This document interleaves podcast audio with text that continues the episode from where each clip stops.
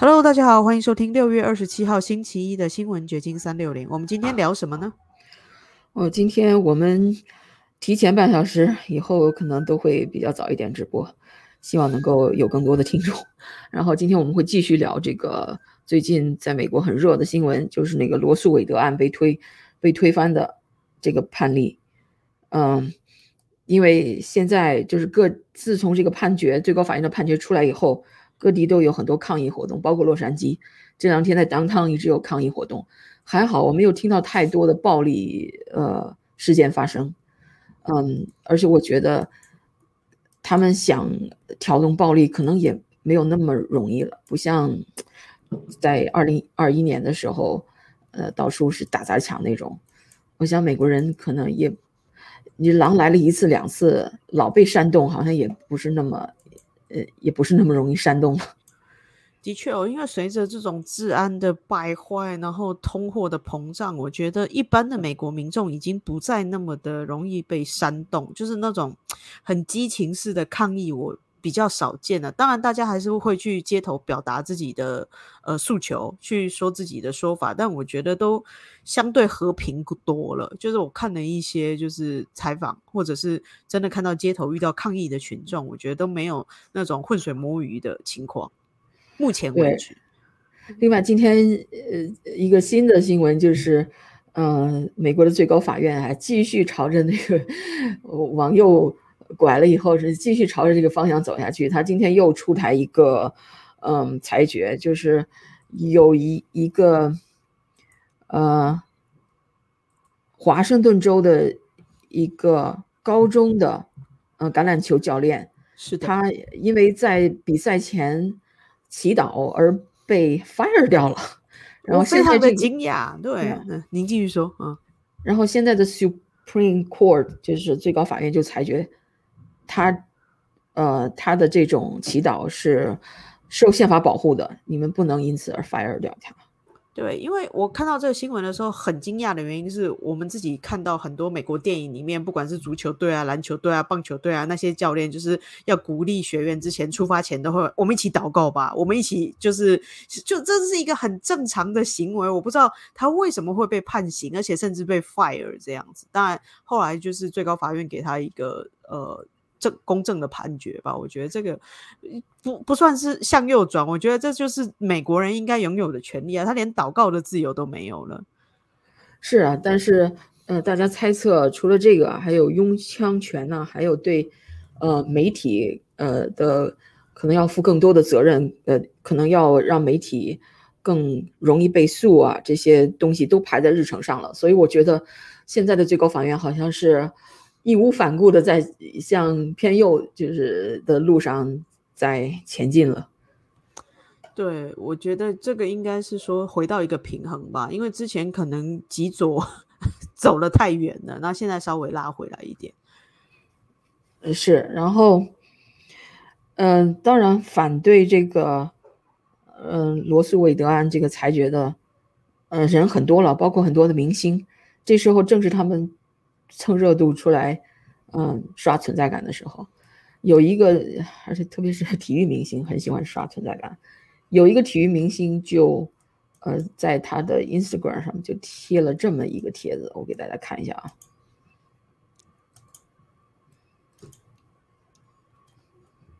这个人是，嗯。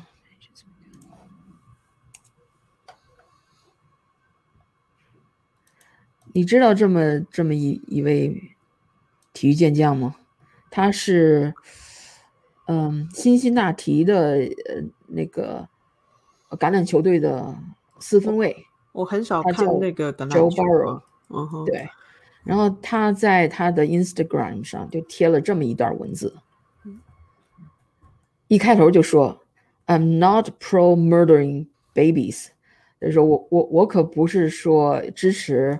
就是谋杀婴儿，但是 I'm pro Becky，Becky 是一个假假想的一个女性了啊。嗯，这个 Becky 发现她在二十周的那个就是嗯 anatomy scan，就是孕妇怀孕二十周以后的那个呃那那那种就是超声波嗯，扫描的时候，他发现他的婴儿没有维持生命的器官，啊，如果就是说这个婴儿生出来肯定可很可能就呃存活不下来，所以他意思就是说我支持 Becky 堕胎，然后他又继续说 I'm pro Susan。who was sexually assaulted on her way home from work, only to come to the horrific realization that her assailant planted his seed in her when she got a positive pregnancy test result。他就说我支持苏森，他在下班回家的路上遭到了性性侵， 被被被那个呃强奸了，然后他还惊恐意识到他这个强奸犯已经在他身上种下了种子，她已经怀孕了。所以他他也想堕胎，他不想要这个孩子。然后这个运动员继续说：“I'm pro Teresa, who hemorrhaged due to a, a placental abruption。呃，这个什么词儿啊？它是因胎盘，这是一个医学词汇了。我支持 Teresa，她因为胎盘早剥，就胎盘过早的脱落或怎么样，而大出血导致她的胎儿死亡。嗯。”导致他的父母，就是这个 Teresa 的父母啊，还有配偶啊，不不得不做出决定，是要这个孩子还是要他的，呃，要这个母亲。然后他又继续说：“I'm pro little Kathy, who had her innocent innocence ripped away from her by someone she should have been able to trust, and her 11-year-old boy, uh, 11-year-old body isn't mature enough to bear the consequence.” Of that betrayal，哦，他的意思说，我支持小 Cassie 堕胎，她是一个只有十一岁的嗯小女孩，而被性侵、被被被迫怀孕这样，然后我支持她堕胎，因为她不想就是 you know， 在他没有成熟的身体就承承受这种后果。对，我。我看到这几条的时候，我第一个想法是，他好像没弄清楚这个堕胎的权利耶。这个堕胎法它有很多 but 是可以堕胎的，他这个根本就是挑动人的情绪，在炒作一些错误的观念给大家。对他，或者是他这个写这个嗯帖子的这个运动员本身他不清楚，或者是就像你说的，他在挑动，因为这些故意的混淆视听。因为这些例子都会让人家觉得没有错，比如说他是呃十一岁的小孩，他哪有能力再生下一个小孩？这绝对是不正常的，所以他堕胎是合理的。你会马上有这样子的联想吗？或者是说刚才提到的是被强奸呐，或者是他是因为医疗事故，他导致他不得不选择堕胎？但其实这个在呃堕胎的这个法案里面，这些都有一些其他的弹书。对，Jenny 可以跟我们分析一下。对我这个就是呃写那个帖子的嗯那个运动员，所以我就觉得很很多名人在趁这个机会刷存在感。他有没有搞清这个最高法院推翻罗素韦韦德案的真实的意义啊？他如果没有搞清，就这样去贴这些煽动的言论，那的确有很多不明真相的啊群众就 要义愤填膺上街喽。实际上。很多人对这个基本的事实都不太清楚，就是关于罗素韦德案呐，还有，嗯，美国的堕胎呃法案这个历史，就堕胎权争论的历史焦点什么这些。其实啊，咱们所以还是从头讲起吧。以前你问我这个罗素韦德案是什么，我就糊弄过去，我说一个姓罗的人诉了一个姓韦的人。实际上，more to it，a lot of stories behind it。就是这个罗素韦德案是一九七三年发生的，嗯，当时是美国德克萨斯州有一个未婚的女性，假称是罗吧，她真实姓名不叫罗，意外怀孕后她想堕胎，但是当时德州的法律是禁止堕胎的，除非妊娠行为威胁到母亲的生命安全。嗯，当时美国也是有一些州允许堕胎，有一些州禁止堕胎，但是这个罗。他声称自己没有经济能力去允许堕胎的州去做堕胎，所以他就起诉了当德州的地方检察官韦德，这个人叫韦德，嗯，他以此进行抗争，认为这个地方检察官禁止他堕胎是就是剥夺了他的宪法权利之类的。最终这个罗呢，还是不得不生下了一个女孩儿。但是他生下了这个女孩后，他他没有放弃，他继续起诉这个检察官韦德，这就是一个罗素韦德案的起源。当时事情闹得很大，后来在一九七三年的一月，美国最高法院以七比三裁定，这个妇女选择是否堕胎的权利得到美国宪法的保护。因为有了这个最高法院的裁决，所以你各州无论出台什么法律，你都不得违反最高法院对宪法的解释嘛。所以呢，嗯，现在最高法院推翻了这个先例以后，实际上就把这个呃权利就下放给各州来决定你是否妇女是否有权堕胎。所以说，他并没有剥夺任何的权利，而是把这个权利下放给。呃，那个各州了，所以这就是一个，首先就是一个 misconception，就是一个混淆视听的说法，就是说，哎呀，这个最高法院的裁决剥夺了妇女的权利，没有错，他反而是把这个权利还给了各州，让各州自己去决定了。对，然后另外，我呃昨天看到一个，嗯，Fox 的一个。评论员讲这个罗素韦德案的时候，他就说：“嗯，美国是一个 republic，它就是个共和国，它的宪法的宗旨是保障呃弱势的权利，所以呢，他还不是说一个用多数少数服从多数这样的一个原则来统治这个国家，所以他觉得最高法院把这个权利下放给呃各州是很符合宪法精神的。”其实就算是德州，他们在关于堕胎的规定里面有讲到，如果这个胎儿继续怀孕，就是在妊娠期会对母体产生危险的时候，是可以选择堕胎的。比如说刚才那个人提到说，呃，这个女性她如果继续怀孕的话，她的胎盘破。会剥落，那可能就会对他身体造成影响，这是可以堕胎的，所以他那个例子就是不成立的例子，这个是本来就不违法，他本来就可以选择为了保住大人的生命，然后选择堕胎的。对，因为德州已经成了一个禁止呃堕胎的这么一个典型的州，就像德州和加州是两个对立的 example，最极端的两个地方。对。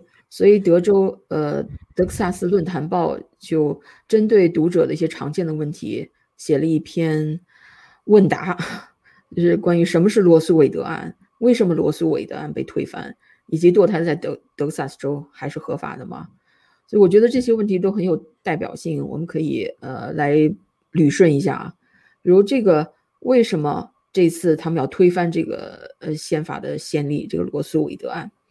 这个最高法院认为，堕胎是一个具有深刻的道德和社会意义的问题，在，因为它是五比呃是六比三呢还是五比四推翻的，然后推翻呃支持推翻这个先例的大法官保守派大法官 Samuel Alito 法官认为，这个罗素呃韦德案这个裁决在历史或先例中，在历他以前的先例中没有充分的依据，堕胎是一个政治问题，应该由。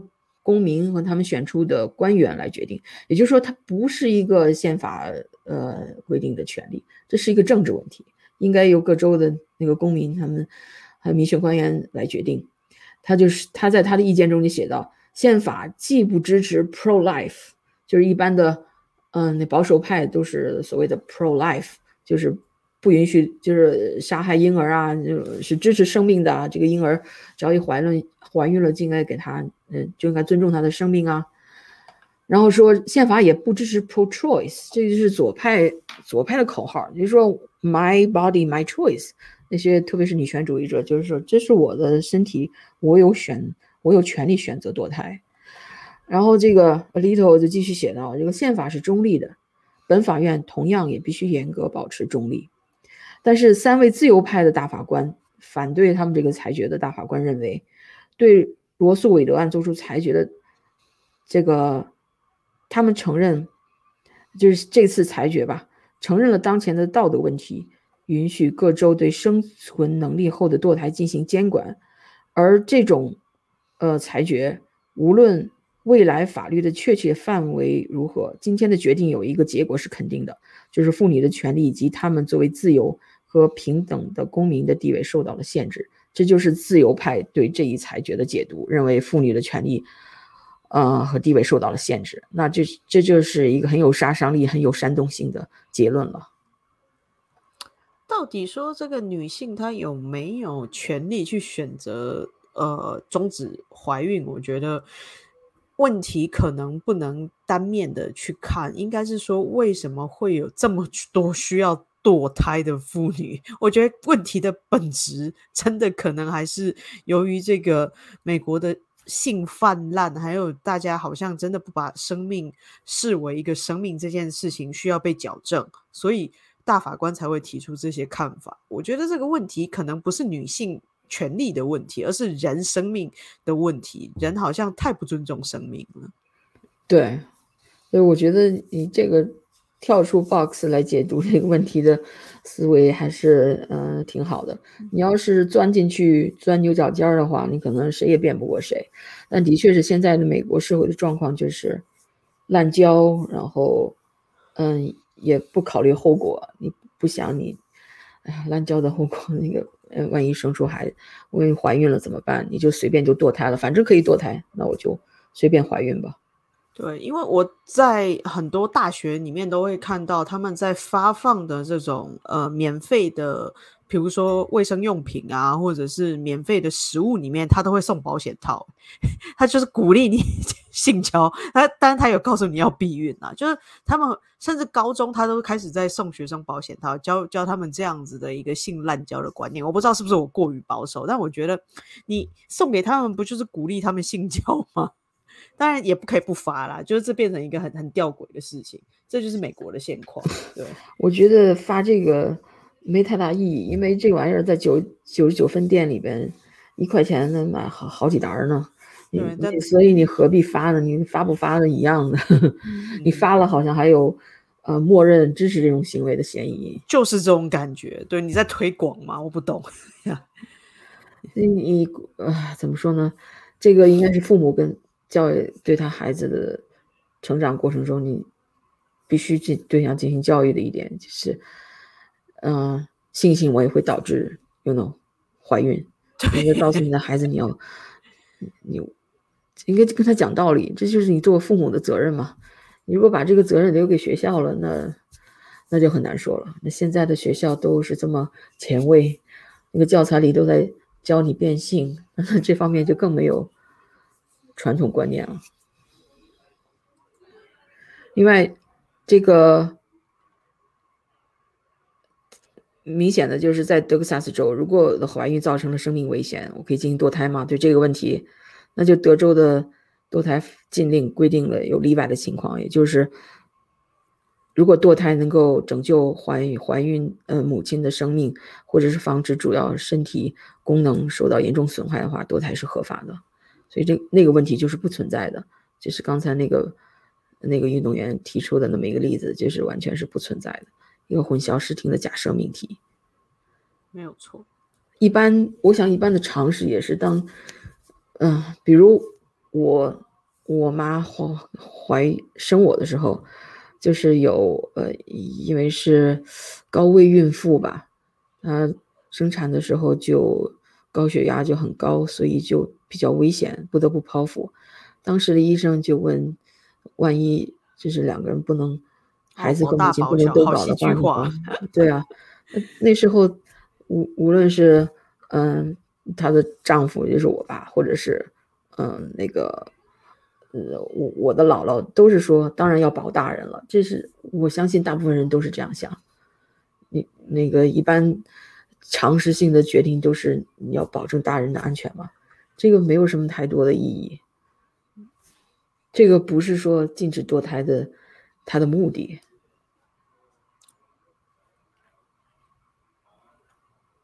但是有一些比较有争议的例子，就是说，如果这个妇女是被强奸的、被乱伦的，嗯，她想堕胎，那在德州就不合法了，就是这个可能有些人就觉得嗯不合理了。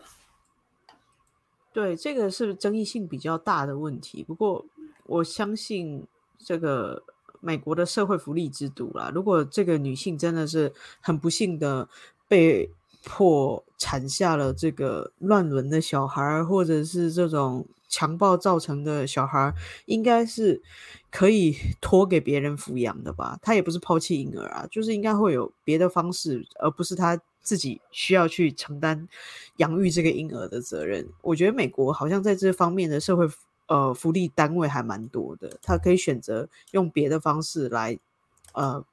不能说抛弃这个婴儿，他没有杀死这个婴儿，但他也不 想要抚养这个婴儿嘛？那他可能有一些其他的方式来做变通。对，另外一个小故事就是说，这个罗素韦德案的原告那个罗，他的真实姓名嗯叫 Norma McCorvey，他就是在他这个案子赢了以后，他又反悔了。他就成了一个 pro life 的一个嗯一个标志性的人物了，很有意思。对，这是一个很特别的反转，他最后反而支持这个不要堕胎。但是在他最后临终的时候，他又说他的反转是因为 evangelical 呃那那那个那些虔诚的宗教。团体还有保守派给他钱，所以让他这么说，所以他就反转了。所以是真是说不听、说不清道不明，这个人到底是怎么回事？然后我那那只能给我的印象就是说他很容易被 manipulate，因为人给他钱了，他就人家让他说什么他就说什么，没有错。他可能自己都不觉得。呃，我有没有堕胎的权利重要？就是谁给我钱，我就对我自己有利益，我就来做。对他来说，或许他真的没有思考过堕胎这件事情的意义。对他可能就是人家一个工具。比如一开始 file 这个 lawsuit 的时候，可能就是啊，女权组织支持他让他 file 这个 lawsuit，因为他连到外州去做堕胎的钱都没有，他怎么有钱去 file lawsuit？肯定有人支持啊，配他嘛。那等到 这个案子胜诉了以后。那他可能又缺钱了，这个这时候对面那个保守派那个 pro life 那那一群的人，就是呃希望他站出来反对堕胎，那他又成为人家的工具，所以这个人，哎呦，那这个呃就不太可靠嘛？对，所以他的确就是一个。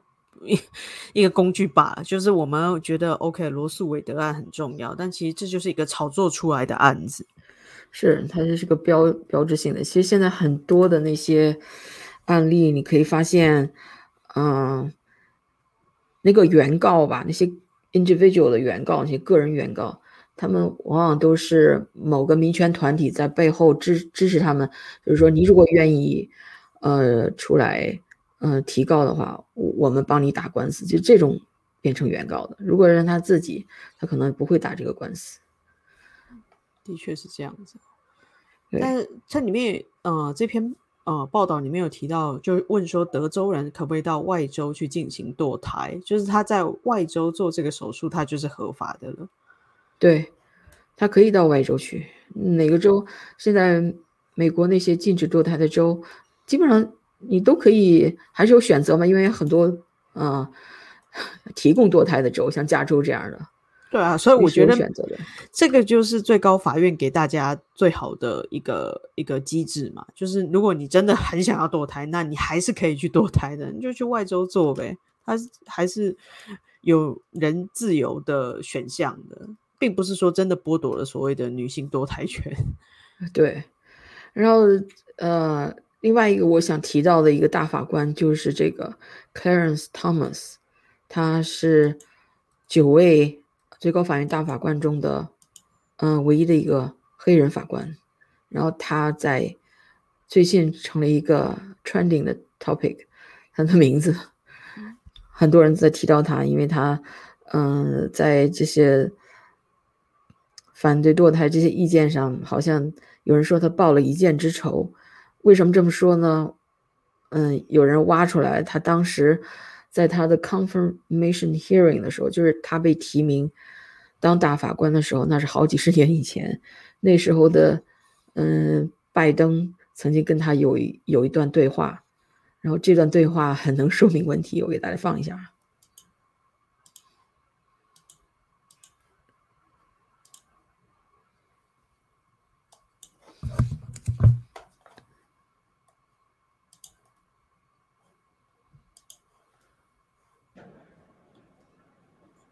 那时候的年轻的拜登。Welcome to the blinding lights. Finding out what you mean when you say you would apply the natural law philosophy to the Constitution is, in my view, the single most important task of this committee. Senator Biden was very focused on natural law. How did that go? Who knows? I, I have no idea what he was talking about. 当时那个呃，拜登就开始跟他讲自然法则这这个事情，因为拜登也是律师，学法律出身的啊。然后他就假装内行的说，他要跟他讨论这个呃 natural law，嗯呃自自然法则，就在在你我们法律界的这个可能。嗯，这个领域是怎么看法之类，他就想展开这么一个话题。但是这个 Chris Thomas 在多年以后，也就这近近一两年的一个呃是 CNN 的采访吧中，他就是他就承认啊，他就是我不知道他当年他不知道他在说什么，不知道这个拜登想要说什么。我们继续看后面还有更精彩的。I just want to make sure we all know what we're talking about here. that you and I know at least what we're talking about. There's a fervent and aggressive school of thought that wishes to see natural law further inform the Constitution than it does now. Argued against by the positivist, led by Judge Bork. Now, again, that may be lost on all the people. You know, and I know what we're talking about. I have to be perfectly honest with you. I, you sit there and you have no idea what they are talking about. All I know is that he was asking me these questions about natural law. Someone may apply it in a way, like Moore, who leads him in a direction that is, quote, liberal. You may apply it in a way that leads you in a direction that's conservative. Or you may, like many argue, not apply it at all but it is a fundamental question that is going to be almost impossible for non lawyers to grasp in an exchange. You know, and I know. It is a big, big deal. And in conclusion, one of the things you do in hearings is you have to sit there and look attentively at people you know have no idea what they're talking about. 这个就是典型的那个，唉。外交姿态吧，你是因为他在，嗯，confirmation hearing 上，他也不能 对他这种无无厘头的问题表示藐藐视，但是他还必须得装出，哎呀，我很很专注的在听你的问题，但实际上我又不懂你要说什么。然后这个拜登呢，就一个劲儿说，You know, I know，就是我们 我们是法律内行，我们在说一些行话，外行人都不知道我们在讲什么。实际上又没有讲出任何东西来，他就说 natural law 好像怎么，呃，如果你这么。考虑它就会 lead to conservative 的那个那种思维方式。如果你要是这么呃考虑它，就会 lead to 或者是嗯不非 conservative 的一种呃那那个思维方式。哎，简直反正就是就是一种嗯毫无意义的那种刷存在感的那种发言，我觉得是。继续听。And it was fine. I understood what he was trying to do. I didn't really appreciate it. Natural law was nothing more than a way of tricking me into talking about abortion. Since many Catholic moral philosophers saw the two things as intimately related. My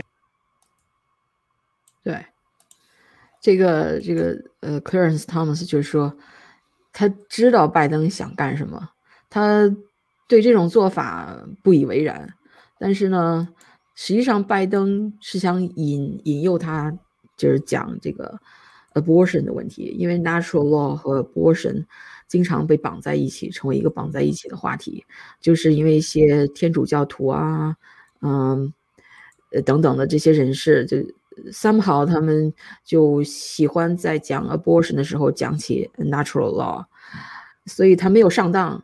嗯，因为他对这个 abortion 他有他自己的看法，没有受到拜登这个引诱去顺着他的那个话讲。但是我们就可以看到政客的这些手法吧，这些小伎俩，我觉得也挺可笑的。拜登当时当年的拜登和现在的确啊，完全不不一样。对，我没看过年轻的拜登，我现在见识到，原来他也不是白混的，他年轻的时候，嗯，有点意思。对，也蛮活跃的，就是那个也蛮呃，这个精力旺盛啊，不像现在看着一种有一种老朽的样子。当年的他还是精力蛮旺盛的。对。而且就有那种小聪明啊，就对，你知道我知道，但其实真的没有人知道啊，太好笑了。对，现在连耍小聪明他都懒得耍了。对，那彻底一个老油条了。当然，现在人家也有资历了。OK，反正我觉得从现在以后，嗯，这个 Supreme Court Justice 会成为大家经常谈论的话题。而且我觉得他们真的需要，呃，更多的，呃，保安，因为有这么多抗议活动，你不知道哪哪一个疯子又就就要起念，要被煽动，要要刺杀这些，呃，投票赞成推翻罗素韦德案的这个大法官。对，我觉得最高法院最近做了好多重要的判决，然后也让，呃，美国人开始就。因为，美国三权分立嘛，那现在我们突然觉得这个东西的制度开始在起作用，以前都不觉得最高法院他们这些人可以起到决定性的作用，但现在他们开始在发酵。当我们的选举可能会有问题，或者是说我们这个呃政府的机制不透明，让民众开始觉得有问题的时候，最高法院它在发挥它的作用。对，就刚才我们说的这个 Clarence Thomas 这个大法官，他又显示出他感兴趣要，呃，make it easier to sue media，就是让人们啊，呃，提告媒体，呃，会更容易一些。因为美国向来是全世界对媒体最宽松的一个国家嘛。你想告媒体有诽谤罪是很困难的，要成立的话，你想那个 Johnny Depp 那个 那个诉讼案吸引了那么多的观众。最后，呃，因为他实在是这个论据可能太强了，证据太多了，要不然是很难告成功的。所以这个又是一个可能很多呃，特别是媒体人不愿意看到的，在媒体里边，几乎主流媒体都是那种左左派啊或者 Democrat 盛行的那样的一个呃一个业界吧。因为以前都说媒体是无冕王嘛。就是他没有皇冠，但他是国王，他可以就是作为一个仲裁，就是他是在行政、立法、司法之外的第四权，就是媒体他去监督或者是去对政府提供一些建议，所以呃，美国会对媒体这么宽松也是有它的原因的。但是现在就变成它变成一个新的庞大的政府的感觉，它变成了一个去宰制这个舆论，然后去控制所有其他人的思考。那这个就很恐怖了，我觉得必须要去制裁媒体了。虽然我们在媒体工作，但媒体它的确会去改变这个社会很多事情。对，然后如果没有任何可以控制这个媒体的话，嗯，那他不是天老大他老二了？他他想诽谤谁他就诽谤谁，他想左右舆论带带风向他就带风向。比如说最明显的，我们今天讨论到这个堕胎的议题，我们可以看到很多媒体的风向都是在讲说，OK，女性是如何的受到了这个剥夺权利，或者是他强调报道的是这个女性他们上街头，或者是支持堕胎的这些妇女权益的人他们的抗议或者是示威的，就是这些集会，而不去看说，OK，一些本来所谓的极右派或者是保守的或者是宗教人士他们。支持这个案子，觉得大法官做得好啊，这个反而是没有人去谈的，他就变成一个相对只剩下一种声音。对，因为媒体不再是公正的媒体的话，呃，它变成嗯某一方的 mouthpiece 的话，那那的确是应该受到一些制约限制。所以这个 Clarence Thomas，呃，也很可能成为靶子。他的这些立场很可能给他招来呃，但是这些大法官还是蛮勇敢的，他没有因为这个舆论而影响他们的判决，这也是值得称道的。不过他们可能把本来就有一些保安的啦，然后现在大家如果真的要对他们下手的话，是比较困难的，因为大家都知道他们有危险嘛，所以保安绝对是升级。